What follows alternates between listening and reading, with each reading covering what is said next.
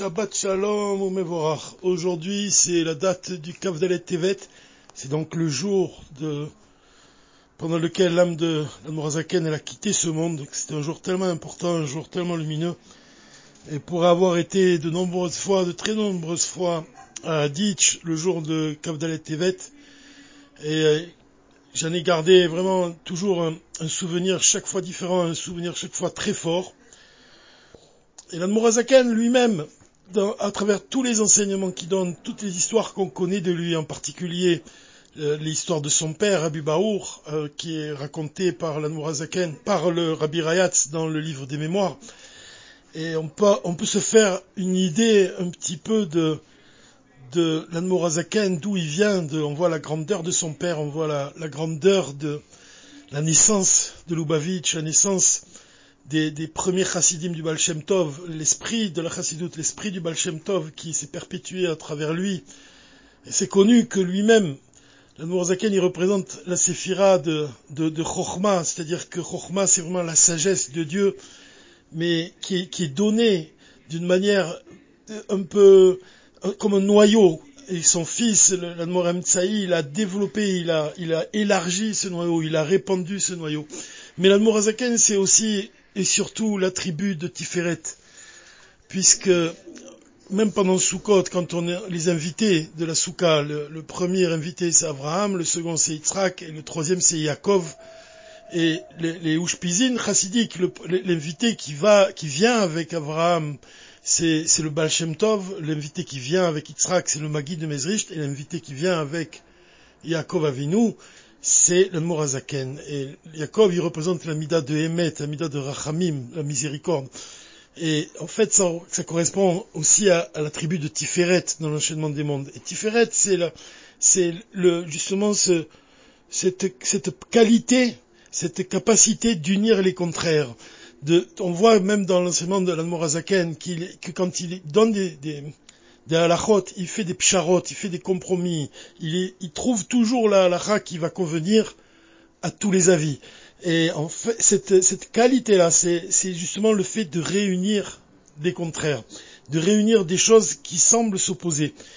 Lui-même a donné l'exemple des couleurs, que le, rabbi Mourazaken, il explique qu'un peintre, quand il, cherche une couleur et qu'il veut trouver une belle couleur, alors il fait le mélange de deux couleurs, c'est itkalelut. C'est vraiment lier une couleur avec une autre, mélanger, faire un mélange.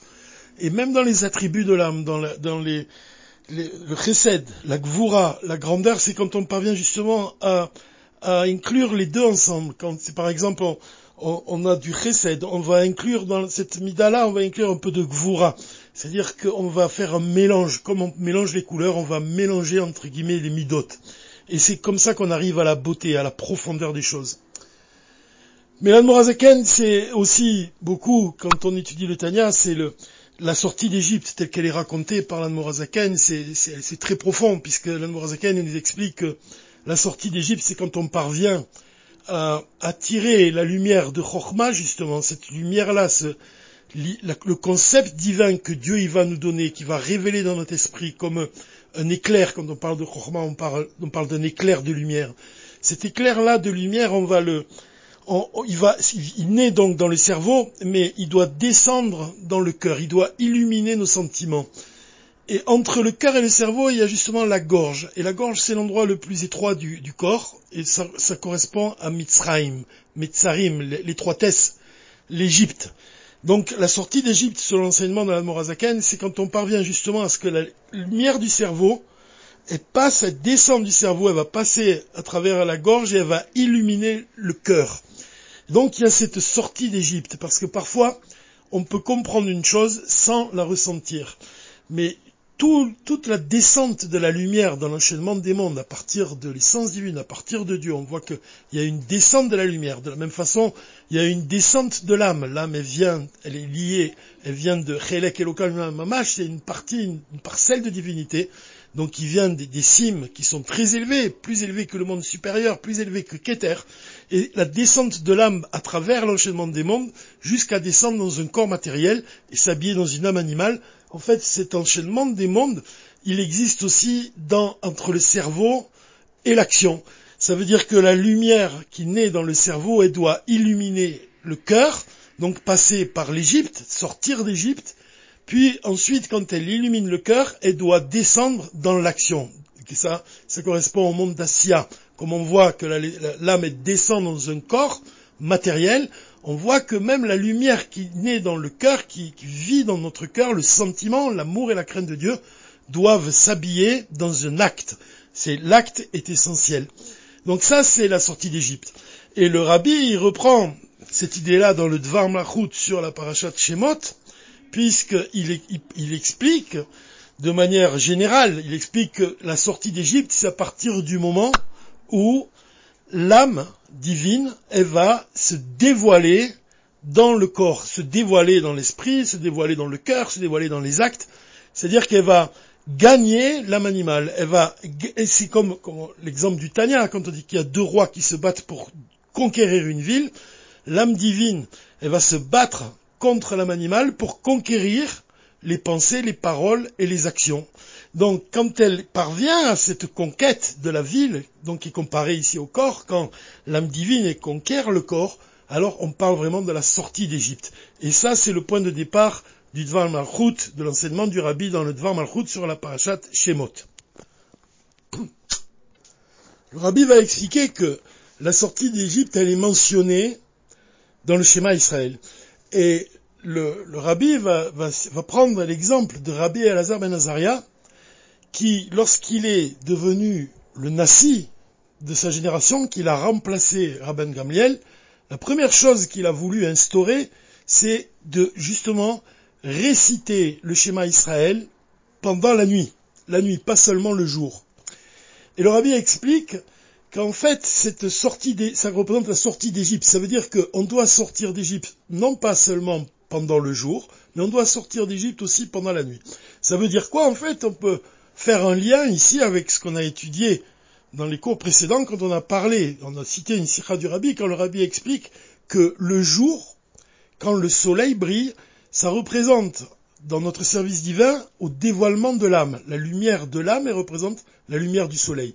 Donc on a expliqué que pendant les jours d'été, la lumière du soleil est très présente, et dans notre service divin, ça correspond au fait que pendant l'été, pendant les jours où il fait beau justement, c'est notre service divin, il est basé sur le dévoilement de l'âme, c'est-à-dire que l'âme se dévoile à ce moment-là les forces de notre âme se dévoilent pendant cette période d'été. Et le corps lui-même, il ne constitue pas vraiment un, obstacle pour le dévoilement, justement, de ces forces de l'âme, des forces de l'intellect, des sentiments, l'action. Donc l'âme divine, elle parvient à se dévoiler et à donner son influence, vraiment au point que l'homme, il va vraiment pas avoir de mal vraiment à étudier la Torah, à accomplir les commandements divins, puisqu'il y a un dévoilement de son âme qui se produit à ce moment-là. Mais ça, ça veut dire en fait sortir d'Égypte pendant le jour.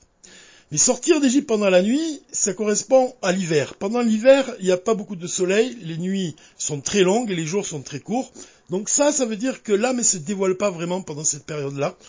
Et donc on accomplit notre service divin essentiellement au moyen du corps. Et quand on, accomplit notre service divin sans l'aide de l'âme, alors on dévoile la force du corps. Et c'est là le principe que le rabbi il amène.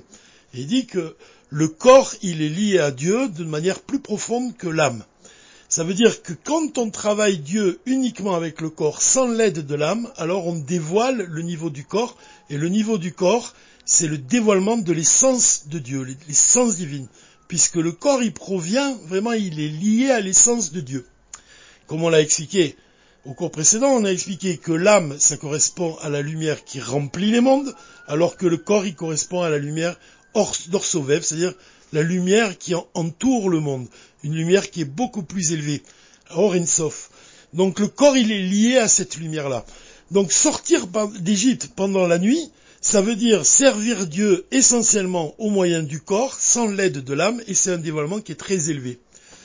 C'est un premier enseignement qu'on peut tirer justement du fait de sortir d'Égypte pendant la nuit. Qu'est-ce que ça signifie?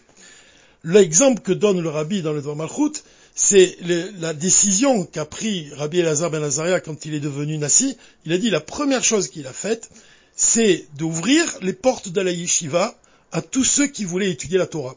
C'est-à-dire que quand c'était l'époque de Rabban Gamliel, Rabben Gamiel, il autorisait, il ouvrait l'accès à la yeshiva seulement à des personnes qui étaient de très haut niveau spirituel. Et quand le rabbin Eliezer Ben Azaria est, devenu le Nassi, il a, dit, il a congédié le gardien de la yeshiva, et donc ils ont ajouté des bancs dans la yeshiva pour ouvrir la porte justement à tous ceux qui voulaient étudier la Torah. Et ça, c'est vraiment, en fait, on voit dans l'action de Rabbi Elazar ben Azaria, l'expression de l'idée d'étudier la Torah pendant la nuit, de citer, pardon, de, citer la sortie d'Égypte pendant la nuit. Ça veut dire que, pour Rabbi Gamliel, on ouvre la yeshiva seulement à des gens qui sont très érudits. Donc, c'est citer le, réciter le, le schéma Israël pendant le jour. Et la nuit, ça représente justement ces personnes-là qui sont, qui ne sont pas encore arrivés à un niveau très élevé spirituel. Et là, en fait, Rabban Gamel, il interdit l'accès de la yeshiva à ces personnes-là.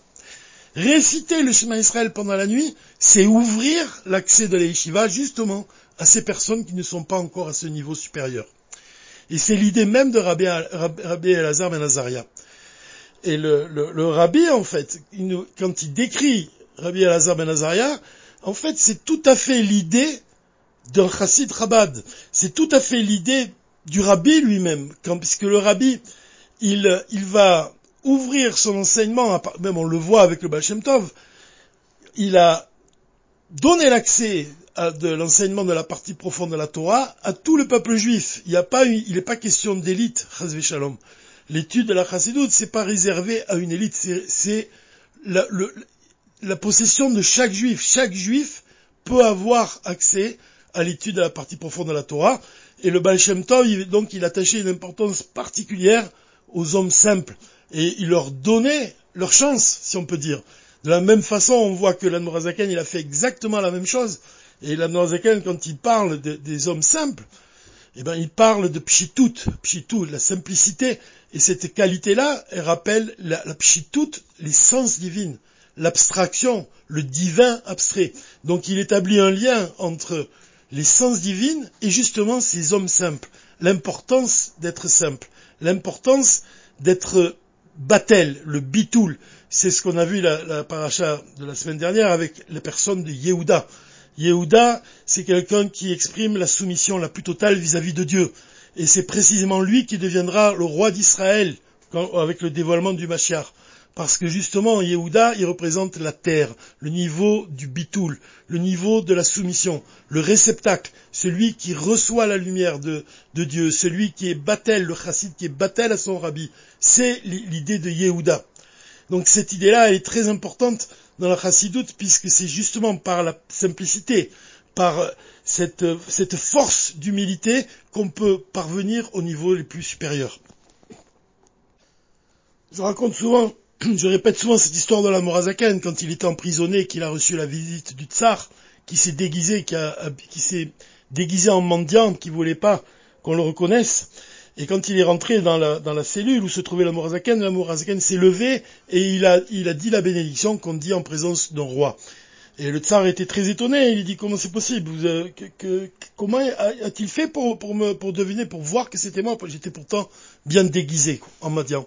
Et en fait, l'idée qu'on doit comprendre ici, c'est que il n'y a rien qui est caché aux yeux du tzaddik. Il n'y a rien qui est caché aux yeux de l'Anmourazaken.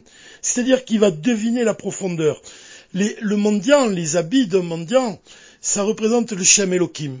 Ça représente l'habit de la nature. Ça représente le fait que Dieu y voile sa lumière quand il crée le monde. Et donc sa lumière, elle est impénétrable. On ne peut pas l'apercevoir. c'est comme les habits d'un mendiant. Mais l'Anmourazaken, il voit que Havaye ou Elohim, il voit que derrière le nom d'Elohim, derrière ce voile se cache la lumière d'Havaye. Et donc, dans l'histoire, quand l'Amorazaken il voit le, tsar, même s'il a revêtu des habits de mendiant, en fait, on comprend très bien que c'est sa personnalité, c'est le regard de l'Amorazaken qui est profond. Ça veut dire qu'il voit toujours ce qui se cache derrière tous les voiles. Et le, mot Tania lui-même, c'est le, nom d'une clipa, donc d'un voile, quelque chose qui cache le divin. Cette qualité-là, cette perception-là que la Zaken il a du monde, c'est une qualité qui appartient à tous les rébéim de Chabad. Et c'est une qualité que le rabbi veut nous enseigner. Il nous apprend à avoir ce regard-là, à avoir un regard profond, à ne pas s'attacher à la superficialité, à tout ce qui est apparent, mais à s'attacher au nom d'Elohim qui se cache derrière le nom, le, nom d'Availlé qui se cache derrière le nom d'Elohim. C'est-à-dire à percevoir le divin. C'est la base même de la, la mitzvah d'Avat Israël. De regarder un juif et de se dire qu'on a face à nous quelqu'un dont l'âme elle est enracinée dans l'essence divine. Donc tous les aspects extérieurs d'une personne, n'importe quel juif, ce n'est que superficiel. Quand on a la, conscience que chaque juif, son âme, elle est enracinée dans l'essence divine, alors on débarrasse tous les voiles, tous les aspects extérieurs pour s'attacher seulement au divin, s'attacher seulement à, ce que représente la valeur de chaque juif. Et on parvient à, aimer chaque juif justement par la racine de son âme, par le fait qu'on s'attache à la profondeur et non pas à l'aspect superficiel. Voilà, ça fait 15 minutes que dure l'audio déjà, et c'est le moment d'arrêter, mais on pourrait continuer vraiment sans fin, Bezrat Hashem, peut-être la semaine prochaine on reprendra des idées de, de ce Dvar Malchut. En tous les cas, on s'attachait au principe qu'on doit sortir d'Égypte même pendant la nuit. Ça signifie qu'il n'y a rien qui peut s'opposer à notre à dévoiler vraiment ce qu'on a, de plus profond en nous. Et comme le dit Letzemar Tzedek, la profondeur attire la profondeur. En dévoilant notre profondeur, on va dévoiler la profondeur de Dieu, son désir le plus profond de, vivre, de se révéler dans ce monde inférieur, Bezrat Hashem, avec le dévoilement du Machar et du troisième temple dès à présent. Shabbat Shalom Mevorach.